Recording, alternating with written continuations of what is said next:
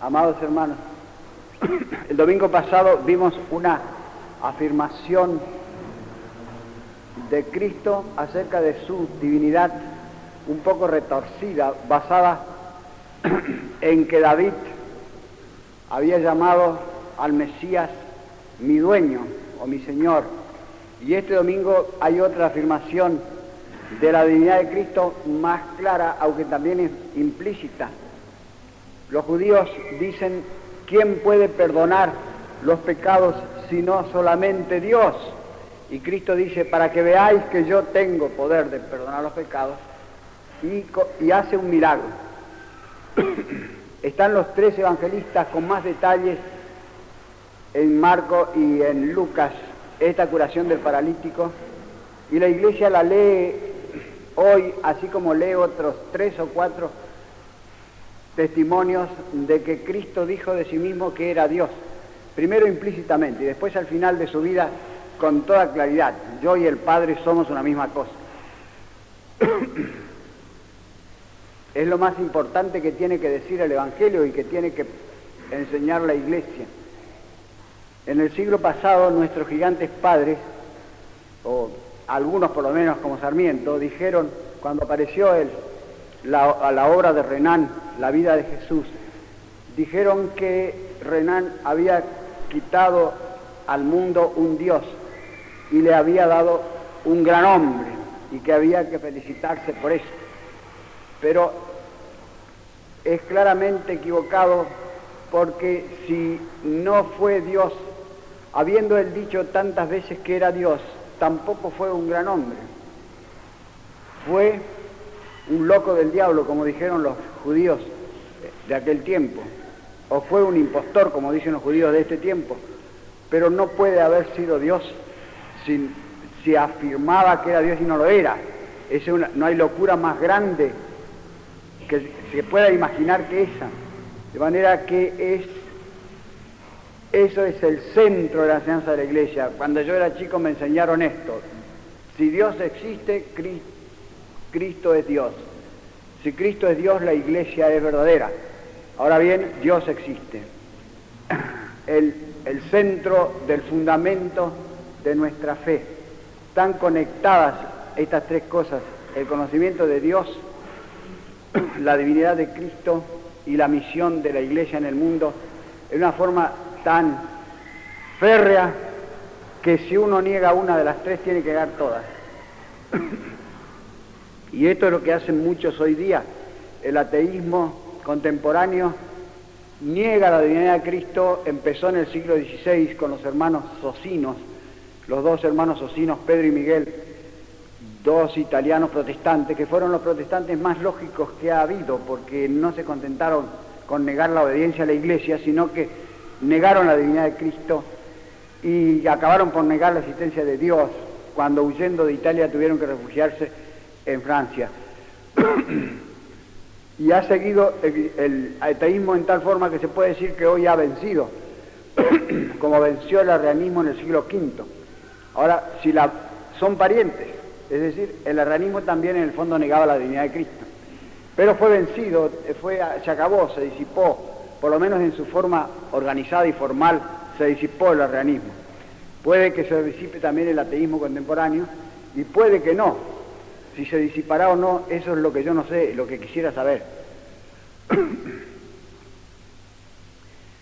es la causa de todas las locuras y de todos los desórdenes del mundo.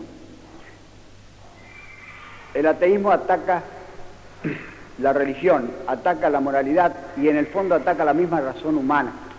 Hoy día los que entienden dicen que la razón humana está periclitando, está en crisis. Los que entienden de filosofía y de teología y de bellas artes dicen que hay una crisis en esas, en esas disciplinas que son las principales, una crisis terrible, pero todo el mundo se puede dar cuenta de que la razón está atacada por lo que ve alrededor suyo, por los espectáculos y por las, el desorden de la política, que los pueblos no se saben gobernar. El otro día uno me decía, pero ¿qué pasa? Eh, nosotros elegimos nuestros gobiernos y, y todos nos resultan malos. Y después hay que llamar a los militares que hagan una chirinada y echen al gobernador al que hemos elegido nosotros mismos. ¿Somos sonsos nosotros o qué pasa? En realidad se puede poner en duda si nosotros elegimos nuestro gobierno.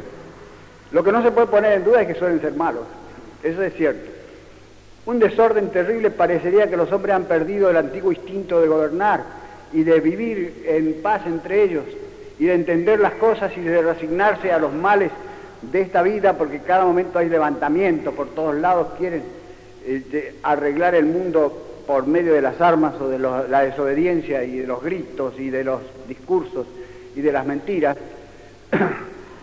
y finalmente preparan la guerra, hacen, están preparando unas armas terribles. Y eso no es locura. Alemania se queja de que no la dejan tener la bomba atómica. Y no debía dar gracias a Dios de que no la dejen tener la bomba atómica, no la dejan, no la dejan, mm, no le dejan un instrumento terrible de hacer un enorme crimen, no se lo, se lo quitan, casi debía dar gracias a Dios de estar contenta, pero se queja, quiere tener armas atómicas y en cierto modo, como los vecinos la tienen, impulsados por el miedo, no se puede negar que tienen alguna razón.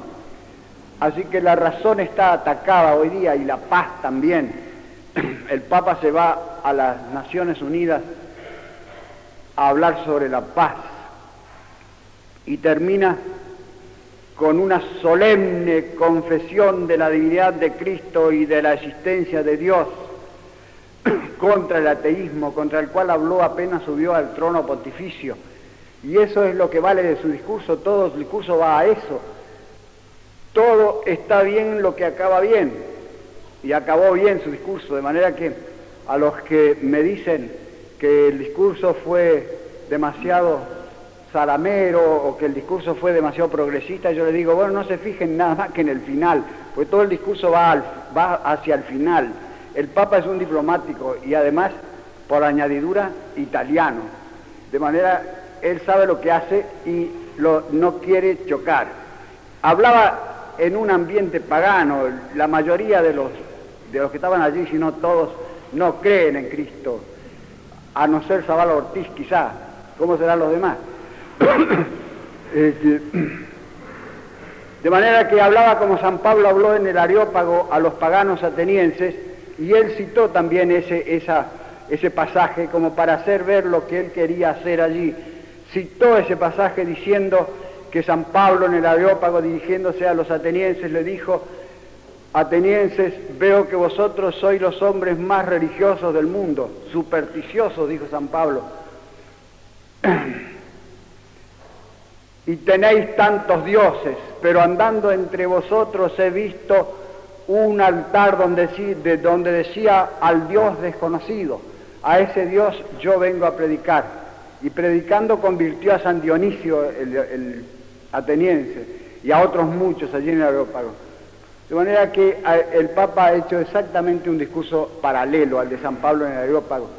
Y el diario Times de Londres, de Londres, el diario más acreditado del mundo, si no el más grande, él ve, ve, claro, porque escribe después de la sesión esa en la ONU, el Times escribe, el Papa ha puesto a la, ONU, a la entre la espada y la pared. Es decir, la ha puesto delante de este raciocinio. Ustedes están buscando la paz, se reúnen para buscar la paz. Eso es muy bueno, es una cosa que se debe alabar. Pero la paz solamente puede basarse en el espíritu, en las cosas espirituales. Y las cosas espirituales son Dios y Cristo y no hay otra, otra cosa. Por eso dice el Times que lo puso la ONU entre la espada y la pared como diciéndole, si no entran por ese camino, no hacen nada, no van a hacer nada. No se lo dijo así, porque como dije antes, no quiere chocar, no tenía por qué chocar, ni convenía tampoco. Pero en el fondo esa es la idea que está en ese discurso. De manera que el ateísmo ataca la misma razón, aunque parezca mentira, porque dicen hay grandes sabios hoy día que son ateos, dicen. Por ejemplo, le nombran dos o tres antisabios, es decir, hombres que están equivocados y que predican el engaño a los demás, y eso, a eso yo no les llamo sabios. Pero en el fondo ataca la rectitud de la razón, porque el primer conocimiento y la rueda catalina de todos los conocimientos es el conocimiento de Dios. Como dice la Escritura, el temor de Dios es el principio de la sabiduría. Y la sabiduría es el saber, el saber mejor, el único, el más importante para los hombres. La sabiduría es el saber vivir y el saber salvarse. Y eso, ese es el conocimiento que vale. Y si los demás no confluyen allí, puedes saber mucha medicina y puedes saber muchas matemáticas y puedes saber mucha economía política, como Freud, como Russell o como Carlos Marx, que son los que le citan a uno los ateos sabios.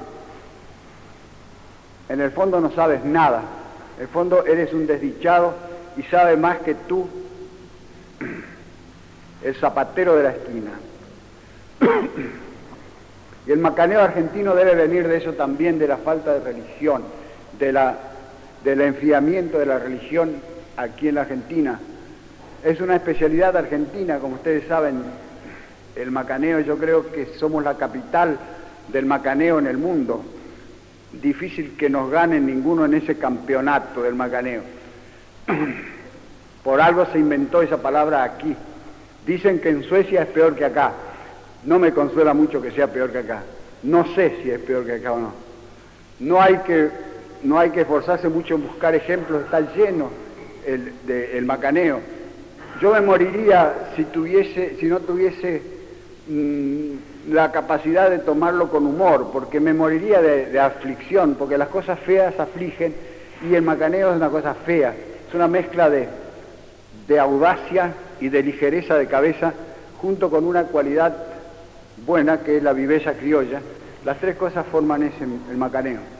Hace unos días un amigo me mandó un libro que se llama Psicología de la viveza criolla, de un tal Malup o Mafup, que es un macaneo corrido el libro, porque es la psicología de la viveza arrabalera, no de la viveza criolla, sino de la, ni siquiera de la viveza porteña, sino de la viveza arrabalera, de la viveza rea, es la, psicología esa.